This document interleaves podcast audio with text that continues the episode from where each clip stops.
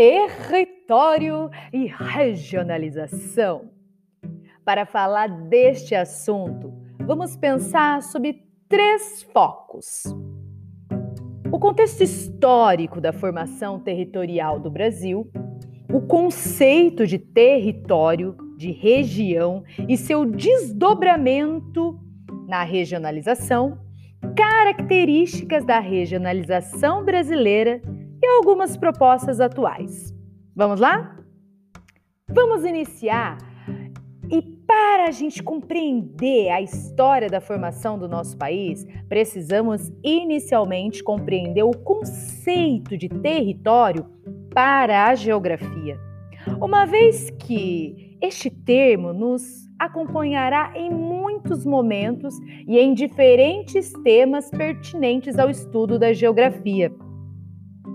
Território pode ser entendido como uma área delimitada por fronteiras organizado por um conjunto de normas sociais, leis, servindo de base material para a organização e desenvolvimento de sua população e sendo reconhecido pelos países vizinhos.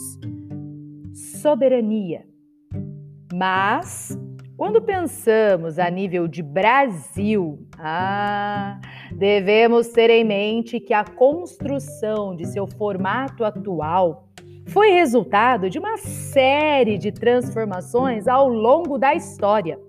A primeira dimensão de território foi dada ainda quando estas terras não haviam sido conquistadas pelos portugueses no fim do século XV, com a fixação do Tratado de Tordesilhas. Nós podemos observar isso no mapa de Cantino, elaborado dois anos após a chegada de Cabral.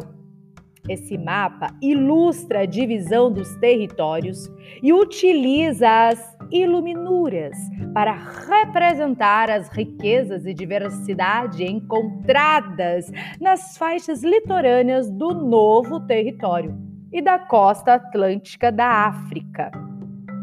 Este acordo foi firmado pelas potências da época, Portugal e Espanha, no ano de 1494 dois anos após a chegada de Cristóvão Colombo à região, atualmente conhecida como Caribe. Hum. O tratado assinado na Vila Espanhola de Tordesilhas definia as posses entre as duas nações a partir do estabelecimento de um meridiano, a linha imaginária a 370 milhas da ilha de Cabo de Verde, ficando sob domínio português todas as terras eventualmente conquistadas a leste desta linha e a oeste seriam de posse espanhola. Embora não se sabia a dimensão de terras que seriam aqui descobertas, o acordo serviria como mecanismos para encerrar as disputas por territórios entre as duas potências, que viram neste achado uma possibilidade de expandir seus domínios. Outro mapa, né, que podemos chamar de a ampliação do limite de Tordesilhas sobre o Brasil atual, neste mapa a gente pode observar o limite do Tratado de Tordesilhas aplicado sob a organização atual do Brasil. Assim, podemos perceber que grande parte do que seria o nosso país estaria sob domínio da coroa espanhola, ficando Portugal apenas a região Nordeste, parte do Sudoeste, Centro-Oeste e Norte do país.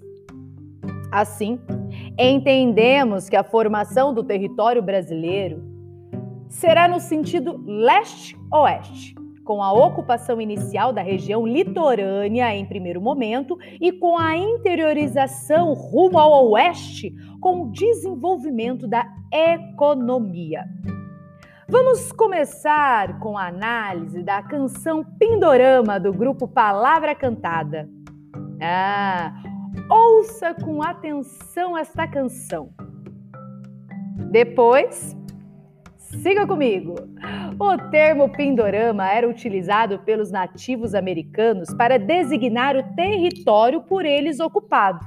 Ou seja, era o primeiro nome antes da conquista europeia.